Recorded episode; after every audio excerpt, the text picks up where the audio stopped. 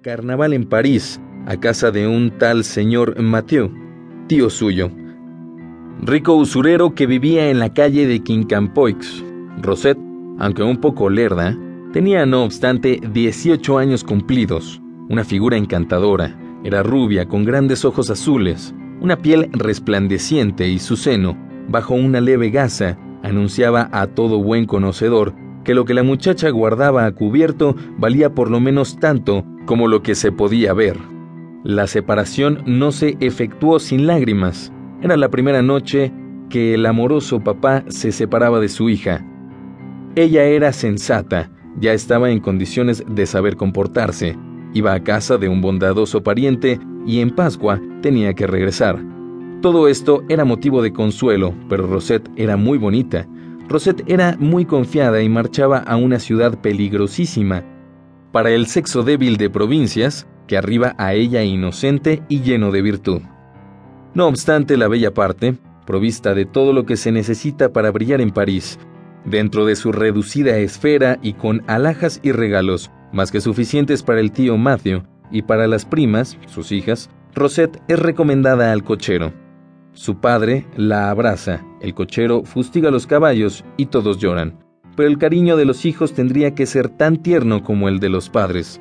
La naturaleza consiente que los primeros encuentren en los placeres a los que se entregan la distracción necesaria para alejarse involuntariamente de los autores de sus días y para que en sus corazones se vayan enfriando los sentimientos de ternura, más puros y ardientes, y de una sinceridad totalmente distinta en el alma de los padres y de las madres que, casi rozando esa fatal indiferencia que les vuelve insensibles a los antiguos placeres de su juventud, hace, por decirlo así, que ya no se interesen más que por esos sagrados seres que les dan nueva vida. Rosette confirmó la ley general.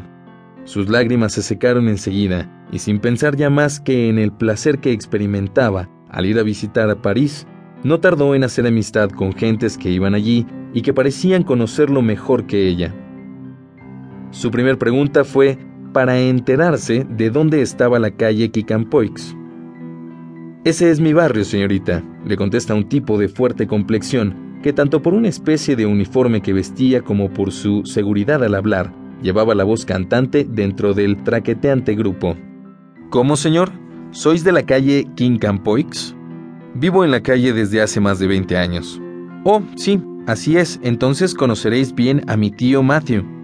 ¿El señor Matthew es vuestro tío, señorita? Sin duda, caballero, yo soy su sobrina.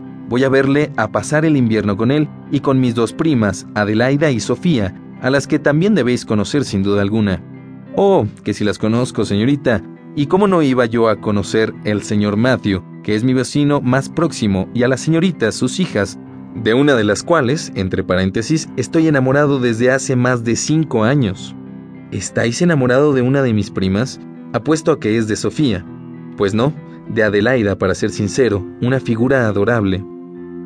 Es lo que se dice en todo Rouen, pues yo, por mi parte, no las he visto nunca, es la primera vez en mi vida que voy a la capital. Ah, entonces no conocéis a vuestras primas, ni tampoco, señorita, al señor Matthew, sin duda. Pues no, fíjese, el señor Matthew abandonó Rouen el año en que mi madre me dio a luz y no ha vuelto jamás. Es un hombre excelente sin ninguna duda y estará encantado de recibiros. Tiene una casa bonita, ¿verdad? Sí, pero alquila una parte, él ocupa solamente el primer piso. ¿Y la planta baja? Por supuesto, y también alguna otra habitación arriba por lo que tengo entendido. Oh, es un hombre riquísimo, pero yo no le haré parecer menos. Mirad, aquí tengo estos relucientes cien luises dobles que mi padre me ha dado para que me vista a la moda con el fin de que mis primas no se avergüencen de mí, y estos hermosos regalos que les llevo. Mirad, estos pendientes por lo menos valen cien luises. Pues bien, son para Adelaida, para vuestra amada, y este collar que, como mínimo, cuesta otro tanto, es para Sofía. Y esto no es todo, mirad esta caja de oro, con el retrato de mi madre. Ayer, sin ir más lejos, no la tasaron en más de 50 luises, pues es para mi tío Matthew, es un regalo que le hace mi padre. Oh, estoy segura de que en ropa, en oro y en joyas llevo encima más de 500 luises. No os hacía falta todo eso para ser bien recibida por vuestro señor tío, señorita, dice el pillo, mirando con el rabillo del ojo a la bella y a sus luises.